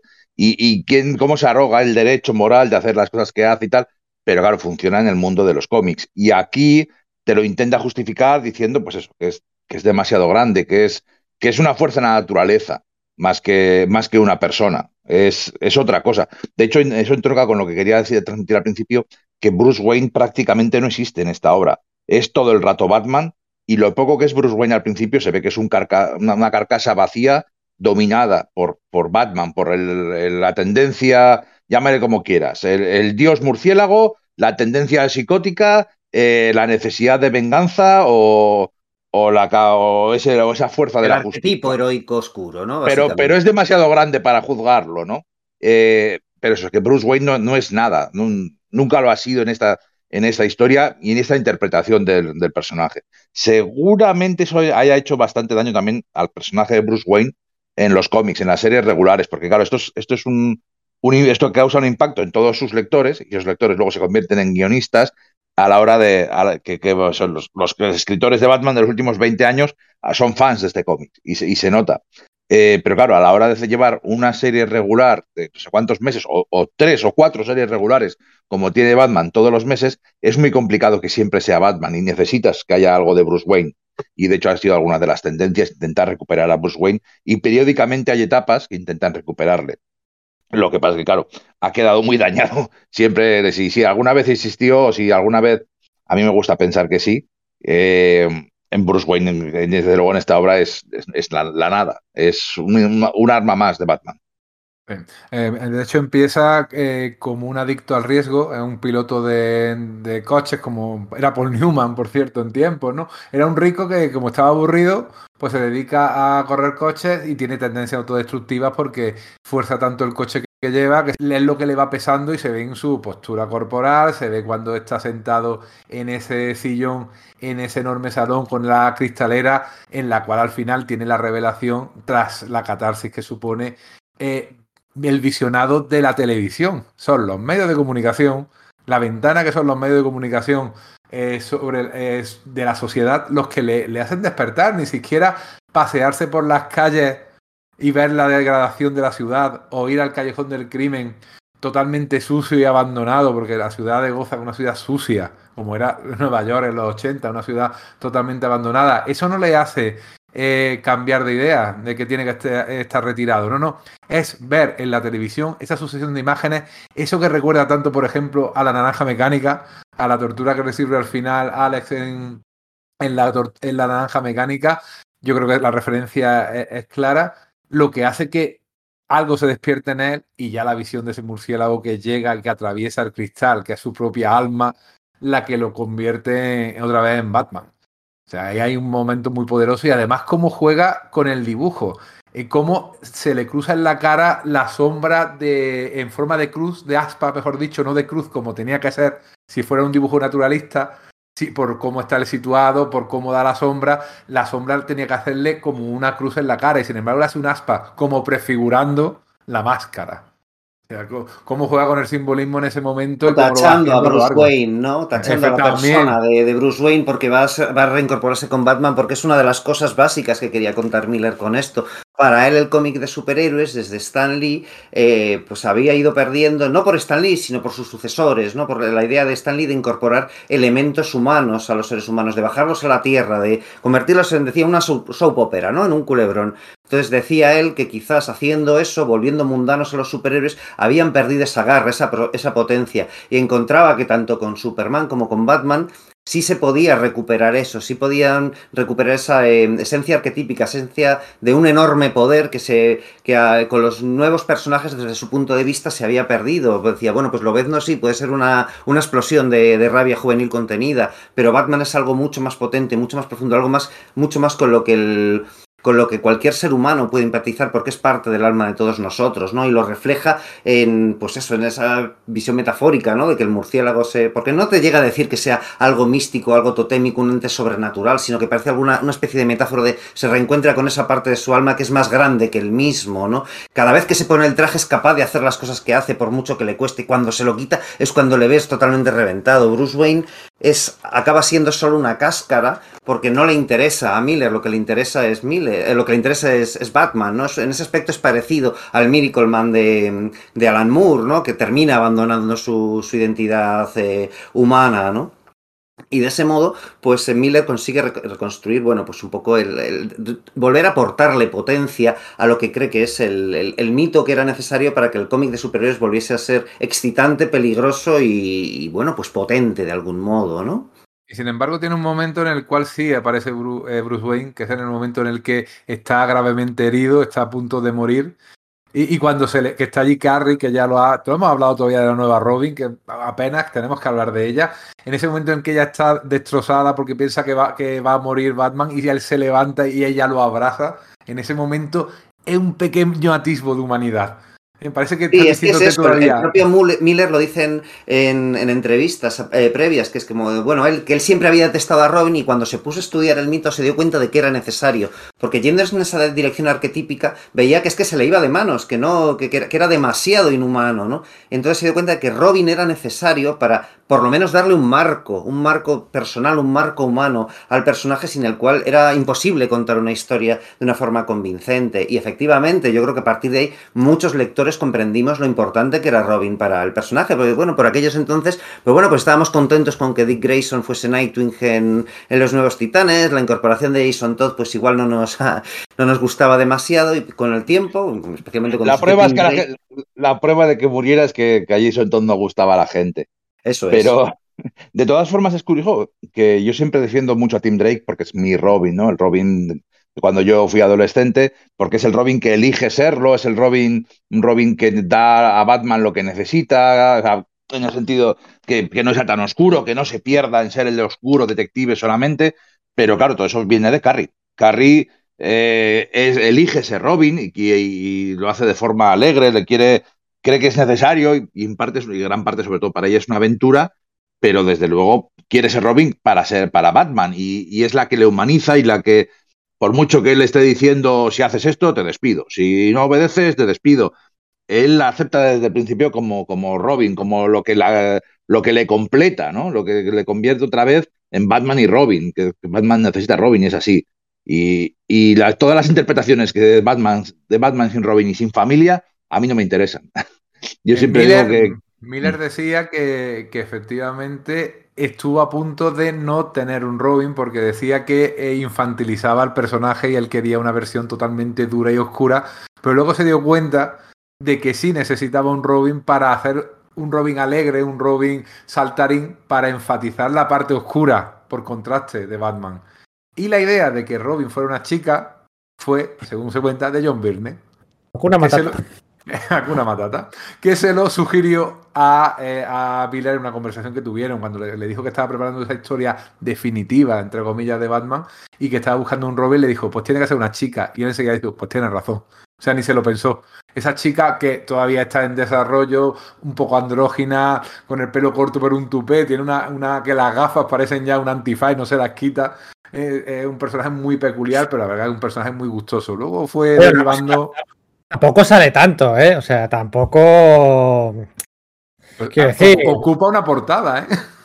Sí, bueno, tampoco sale tanto y es cierto que, bueno, pues eh, sale para, para enfatizar ese contraste, lo que dices tú, entre, entre el, el- el Batman mayor, viejo, tal, y joven, y el contraste también físico, ¿eh? Entre el Batman grande, corpulento, como lo dibuja Frank Miller, ¿no? Con esas imágenes, esas poquitas splash pages que nos, nos regala, nos regala un par de splash pages con el rifle, un par de ellas con el caballo y dos o tres más por aquí y por allí. Tampoco nos regalan muchas.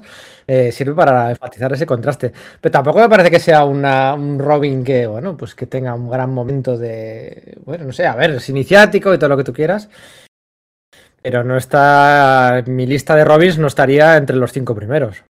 Ah, pues en la mía sí, ¿eh? Porque la la verdad es que sí que creo que, considerando el poco espacio que tienen en una obra, que son cuatro prestigios, que, que de hecho el último ya bas- bastante apresurado hay, bastantes elipsis hay, pues eso, los momentos en los que, por ejemplo, Batman va al estudio del, de a evitar la masacre del Joker, pero la policía le está pudiendo, a pesar de todo lo calculado que tiene, no ha calculado suficientemente las fuerzas policiales con las que se va a encontrar y ha dejado a Robin en el helicóptero, ha dicho de aquí no te muevas o te despido, coge Robin por su cuenta, mira el micrófono, se pone a reprogramar y es quien le salva la, la papeleta, es quien le desentierra, es quien, no sé, o sea, yo creo que sí da lugar a algunos de los momentos más clave, Con la ¿no? escena en el parque de atracciones con la lucha con el Minion aquel del Joker, Sí. realmente una set piece brutal, porque además la- eh, eso es un cómic de acción. Sí. O sea, con Sí. todo el tema de filosófico que puede tener, político, lo que tú quieras. Al final luego tiene unas escenas de, de lucha brutales, que han sido además Y bueno, la en cine La de. Superman, ¿cuántas son? Se pueden contar con el dedo de una mano las páginas de, de combate. Entre, Sí, o sea, es un Era clima. mucho más de lo acostumbrado en TVOs de DC los que saliesen Superman y Batman en ese momento. Sí. Pero piensa, por ejemplo, en la lucha en el Cenagal, bajando al barro, ¿no? Como decíamos, en el Cenagal con el líder mutante. Igual no son es que sean muchos más, es que son enormemente intensas y han, de- y han dejado frases para la posteridad, como, por ejemplo, Íñigo, please me. Eh, estás equivocado, chaval. Esto no es un cenagal. Es una mesa de operaciones y yo soy el, giro- el- Ay, me salió mal. Y yo soy el cirujano. Pero me entendéis, ¿no? Claro, si solo tenía- Además, pensemos en, en la re- pensemos un momentillo en la rejilla de 4x4 que utiliza Miller. Cada página tiene mínimo, a veces tienen hasta 16 viñetas, pero tiene mínimo 10, 12 viñetas. Tú imagínate esa pelea de Batman con Splash Pages o con, me- o con viñeta ocupando media página. Es que te, te llena dos TVOs. Que también hay que Sí, tenerlo sí, presente. Completamente de acuerdo. A mí me gusta más la primera, la primera pelea que tiene contra el, el líder mutante, fíjate. Me gusta más que la segunda. Eh, Sí. Aparece allí Tanque, aparece allí, bueno, él dice, yo salgo de aquí y, voy a y yo contra mi man. Cierto, sí, efectivamente.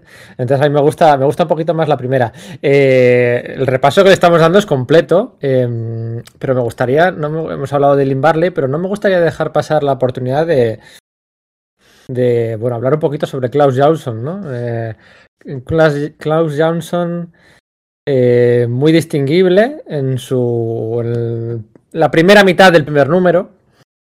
Y luego se ve que Frank Miller pues, le fue reeducando, le fue tapando, le fue dejando menos margen, tuvieron sus discusiones. Tuvieron sus discusiones porque, bueno, eh, todos recordamos el Daredevil de Frank Miller, pero era un Daredevil en el que Frank Miller aboceteaba. Muy poquito, aboceteaba y ya está. Era Klaus Johnson el que levantaba todo el peso, o casi todo el peso, ¿no? Más allá de la narrativa y de la composición que corría a cargo de Frank Miller, el resto eran bocetos. Era Klaus Johnson el que ponía todo el peso el, el resultado final. Y aquí no, aquí, bueno, pues aquí ya, bueno, si el famoso eres tú, pues venga, hazlo tú. Y yo lo que voy a hacer es contratar a entintadores jóvenes, noveles, para que acaben las páginas y dibujen los fondos, ¿no? Yo te, yo te, te, yo te entinto todas las figuras que quieras, pero los fondos yo no los voy a hacer, ¿no? Y en, en esta cruzada personal de, de Frank Miller por eh, la integridad artística de la obra, ¿no? En lo que decíamos antes, de los plazos de entrega no pueden existir. Eh, la, composición de página es completamente libre, el tema es completamente libre. Aquí no podía haber sitio para que pasara por allí, cual, quien pasara por el estudio a acabar los, los fondos, ¿no? Y de hecho estuvieron pues una discusión y hay un momento en el que Klaus Johnson parece que deja el, deja el proyecto y pasan por allí en tintadores como Todd McFarnell, que es el encargado de tintar en el famoso número, el famoso tercer número, eh, que pasa por ahí todo, todo Dios a tintar aquellas páginas. Eh, Todd McFarlane dibuja las primeras en las que sale eh, Batman. Voy a decir Bruce, Bruce, Wayne, no, pero bueno, sale Bruno. We don't talk about Bruno. Eh, y, y, por ahí pasa eso. Pero Klaus Johnson, ¿cómo, cómo, cómo lo veis? ¿Cómo lo veis? ¿Lo veis muy tapado? ¿Lo veis con, con poco margen? Bueno, pues resignado, de, más, de menos a de más a menos. Teóricamente perdieron la relación después del proyecto. Y es verdad que lo que tú dices. Eh, eh, no, eso fue. A ver, eh, en Daredevil, en principio Miller dibujaba mucho, muy detallado y fue poco a poco dándole cada vez más responsabilidad o siendo cada vez más dejado, cualquiera sabe, a, a Jansson. Eh, como pareja artística, porque Jansson es un entintador, no vamos a descubrirlo de, de categoría, era muy, muy vendible y por eso pues venían de la manita para hacer Dark Knight. Pero verdaderamente yo pienso que, que, que que me hubiera gustado una vez más quizá haber visto un poco más de Miller también incluso en las tintas. Aunque bueno, yo creo que el aspecto que tiene es tan icónico que luego no te lo imaginas de otra manera. También hay que ver cómo dibujaba en aquel momento ya Miller. Miller no es un dibujante que dibuje con, con la muñeca o que dibuje con el brazo, dibuja con el hombro. Es decir, mueve todo el brazo cuando dibuja porque además trabaja de pie en una mesa enorme. Los originales son bastante grandes. Entonces, quieras que no tiene un trazo muy suelto, muy esquemático, y claro, cuando eso te lo coge un entintador, tiene que llenar muchos huecos. Y claro, ¿cómo los llenas? ¿Cómo no los llenas? Pues claro, es una cuestión también de, de pelea, sobre todo en un cómic como este, en el cual el control de eh, Miller como autor es, pretende ser total. Y de hecho, como hemos comentado nada más que empezar, eh, hizo que Giordano dijera, mira, ahí seguís, quédate con Denny O'Neill, que es tu amigo y tu protector, y yo me quito de en medio porque yo no aguanto más tonterías de Divo. Su mentor, sí. Oye, otra pregunta de bajar al barro y ya vamos a ir cerrando. Yo creo que está quedando muy chulo el análisis completo. Eh, ¿Con cuál de las cuatro portadas originales os quedáis? Son cuatro portadas. ¿Con cuál os quedáis? Supongo que estará entre la primera y la última. Bueno, a ver, esa, esa claustrofóbica de la segunda, quizá. ¿Con cuál os quedáis? Yo ahí voy a ser tópico, pero sí, va a ser la primera, la del rayo. Yo es así. Sí, no, es decir, las otras me gustan mucho y lo que dices, la cuarta sería la siguiente que más me gusta. Pero sí, sin duda es la primera. Que no ocurre dentro, por cierto. Ocurre algo por el estilo, pero no se llega a ver. Vemos el relámpago por ahí, pero no está la silueta en medio. Sí, esto. Oye, yo creo que es la más icónica, ¿no? La de la silueta de Batman con el relámpago. Eh, bueno, en la serie, en el cómic sí que ocurre, porque bueno, es la ola de calor y la noche en la que Batman se suelta es la noche en la que, la que por fin llueve, la que por fin llega la tormenta y se van viendo esos rayos. Pero bueno, sí, sí, yo, yo creo que es la primera. De hecho, la segunda, la de ese Batman grotesco, destrozado, la verdad que a mí no me gusta. De todas maneras, eh, yo creo que el hecho de que las portadas sean tan diferentes unas de otras, porque lo son tremendamente diferentes, es lo que también ayuda a que pensemos que la historia sea tan deslavazada, que son episodios demasiado cerrados sin una hilazón argumental más potente como nos gustaría. Digo si más, de... ¿nos da la sensación de que el primer número podría haber sido una novela gráfica aparte? Que no necesita de todos los demás para haber contado una historia del regreso de Batman y el cómo eso se refleja en dos caras también incapaz de superar sus demonios internos y haber acabado ahí perfectamente. Sí, se, quedaba suelta, se hubiese quedado suelta la trama del Joker que está desde el principio, pero por lo demás podía haber sido un número autoconclusivo y funcionar perfectamente sin el resto. Sí, sin duda alguna. De todas maneras, portadas, portadas hay a montones, porque esto, este cómic ha sido tan reeditado. Hay una portada eh, como hecha en plan aerógrafo francesa, que luego se utilizó para unos trapers americanos, pero en España tiene 18.000 ediciones y todos sabemos dónde podemos encontrar todas y cada una de esas 18.000 ediciones. Me la sé, nuestra... me la sé. Esta me la, ¿La sé sabes? Venga, la, sé, la digas tú, la digo yo. Me la sé porque, bueno, por, por ahí he pasado yo. En Comics Universal, Universal Comics, por supuesto. Claro, Puedes sí. comprar todas y cada una de las ediciones del Batman. Ahora, ahora ya sabéis, ECC, yo creo que ya esto ya ha calado en el imaginario colectivo para siempre. La traducción es El regreso del Caballero Oscuro, ¿vale? Y bueno, también Planeta utilizó esa traducción realmente. El regreso del Caballero Oscuro. Eso es, solo cinco, dijo el Señor de la Noche. Eso es. ¿Cuál os gusta más? Yo me quedo con el Señor de la Noche, pero básicamente porque es la que aprendí a amar. Luego el otro fue como una. ¿eh? ¿Cómo me meten esto? a veces se me escapa lo del Caballero Oscuro. Yo creo que por más influencia de las pelis. una tontería. Una, tontería. ¿Cómo traducís vosotros? ¿Cómo traduciríais? The Return of. ¿Lo traducís como el retorno o el regreso? ¿Qué os gusta más? Porque el, Yo creo que el retorno. El retorno. El Ah, ya, pero si los anillos.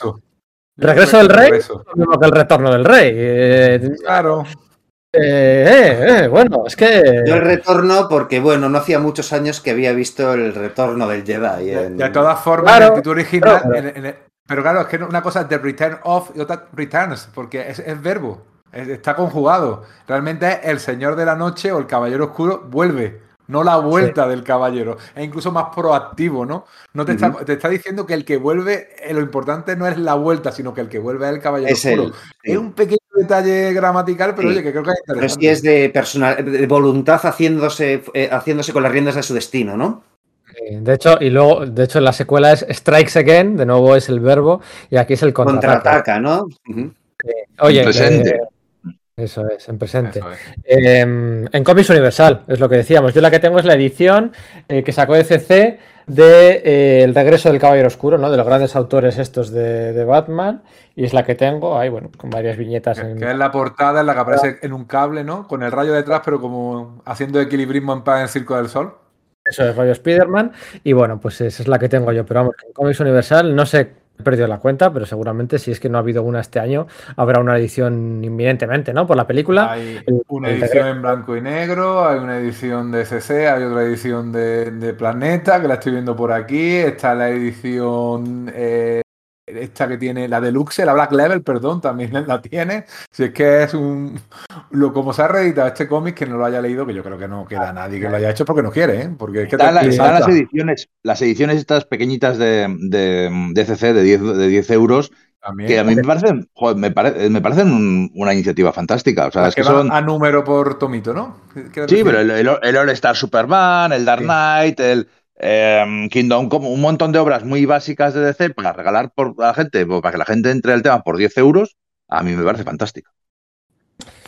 Pues sí, pues sí, pues sí, pues sí, pues sí, pues en Comics Universal, eh, comicsuniversal.com, universal.com, ahí podéis comprar todas estas obras y secuelas, algún día hablaremos de ellas. Eh, hablamos largo y tendido en su día, ¿eh? de cómo hacer, cómo hacer este podcast, queríamos hacer un podcast por, de Batman por la película, hubo un brainstorming muy interesante, se quedó al final, fuimos a lo, fuimos a lo básico, dudamos hasta el último minuto si, si hacerla conjunta con año 1, por separado o hacer las dos, de momento este, que la gente pida y, yo preferiría hacer un Bruce Wayne asesino fugitivo si hacemos otro, un Gotham Central, un no sé, no sé, no sé, algo así. yo, yo, yo, quiero el Bruce Wayne, yo quiero eso, el, el, Bruce Wayne asesino fugitivo, pero vamos, como quien dice esa etapa de Ruka Brubaker Grayson. Mm, a mí me parece, me parece muy competente cómo, cómo cogía todo el, detective, el, detective, el superhéroe, el, el, aventurero, todas las facetas las narraba de, de, esas tres series se complementaban muy bien, la familia, todo ese rollo. a mí me parece muy bueno. Chuck Dixon y compañía, sí, sí, sí, sí, ahí la familia está. Quiero hacerlo de Batman y los Outsiders. Por favor. De A para Yo fue la primera vez que vi y, te has, quedado más ancho que la hostia. es que fue la primera vez que yo vi a Batman como un tipo osco. Yo nunca le había visto en los cómics así. Entonces me parece que hay, cierto hay es un poco precursor de esta idea de, Miller. La portada del número uno, en la cual le da en el pecho a, Superman y dice, ya no quiero a tu Liga de la Justicia, me voy con esto. Entonces, para mí sí que era un heredero espiritual. ¿Qué le ha a mi mejor amigo? Que este no es mi mejor amigo, es verdad. Estaba ya ahí, estaba ya en el ambiente. Oye, ¿cómo interpretáis el final? O sea, ¿qué es lo que pretende eh, Batman? Bueno, olvidando que hemos leído las secuelas, ¿qué es lo que pretende Batman al final? ¿Dar un golpe de Estado? ¿Crear su propia policía? ¿Crear su ejército? ¿Qué es lo que hace con ese montón de desarrapados? Como si fuera, no sé, un líder religioso que coge a los desheredados y a los que nadie quiere y les da una misión. Convertirse en, en, Deacon Blackfire, ¿no? El malo de, de Batman de Cult, que yo creo que es lo que Sterling estaba haciendo, diciendo esto, convertirlo, convertirse efectivamente en un líder casi mesiánico y, la, y mandar, montar eso, un, un, alzamiento, porque se ha dado cuenta de que los criminales no son el único gran problema del mundo. Eh, eso en, el, en, ese, en ese plot original del que hablaba, eh, pues eh, está más desarrollado, pero eh, bueno, pues eh, sí que se deja ver un poco en el, al final de, de, Dark Knight. Es verdad que aparece un Bruce Wayne mucho más humanizado una vez que ha muerto. No tienes claro que siga siendo Batman, sino que igual ya consigue ser un Bruce Wayne completo porque ha asimilado dentro de sí a ese demonio interno que es el, que es el murciélago una vez que ha muerto y ha resucitado. No lo sé. Por lanzar algo, porque creo que tampoco es obvia la, la, la interpretación, no lo sé. Bueno, pues nada, dejamos, acabamos el podcast con un final abierto también, ¿no? Es lo más propio en este bueno, caso. Bueno, a ver, yo, por favor, que no, no podemos acabar sin hablar de Alfred, un segundín. Que, que, ese Alfred icónico con todas esas frases míticas y que esa, ese, esa ironía, ese sarcasmo tan guapo, pero al final es un soldado más y es el soldado número uno de Batman, como cumple su deber hasta el final, todo lo que era su vida, la, la mansión Wayne, crear ese legado y lo, lo, sacrifica todo por la misión. A mí me parece, y muere, me parece espectacular. El personaje más divertido de escribir, según Miller. Sí, sin duda. Los, diálogos son brutales. También hay unos, me estoy acordando de los diálogos ahora de Batman de eh, me salto un latido, ¿no? Como diciendo que, se me para el corazón. Me salto un latido. O sea, es, tiene un poder visual, todo, está todo elegido, me lo imagino. Eh, me lo imagino. Esto solo me pasa con Frank Whiteley. Me lo imagino habiendo dibujado todas las viñetas por separado y luego juntándolas posteriormente sobre la página. ¿Sabéis lo que digo, no? Como dibujando como... En un collage, ¿no? Con las viñetitas, las viñetas por separado y venga, a ver cómo quedan así. No, le doy vuelta, no, así, tal, no sé qué. Y aquí intercalo una de la televisión y aquí tal, no sé qué, como si fueran del tamaño de fichas de dominó, intercalándolas todas sobre la página, me lo imagino así a Frank Miller yo, hasta encontrar con la dosis perfecta, con el ritmo perfecto, a veces interrumpido, a veces lineal, así me lo imagino, así me lo imagino yo. Bueno, lo dejamos aquí, si os parece. Enrique, Íñigo, Sergio, ¿ha estado bien? Sí, un placer, como siempre. Yo me despediré diciendo una, una, pequeña frase que me encanta del libro, que es esa de El viento sopla y arranca las hojas muertas. Cloran ranas como si fueran la alarma de un coche de juguete, los grillos hacen los coros, un lobo aúlla. Sé cómo se siente. Buen soldado, buen soldado. Venga, hasta luego, chao, chao. Un abrazo. Adiós.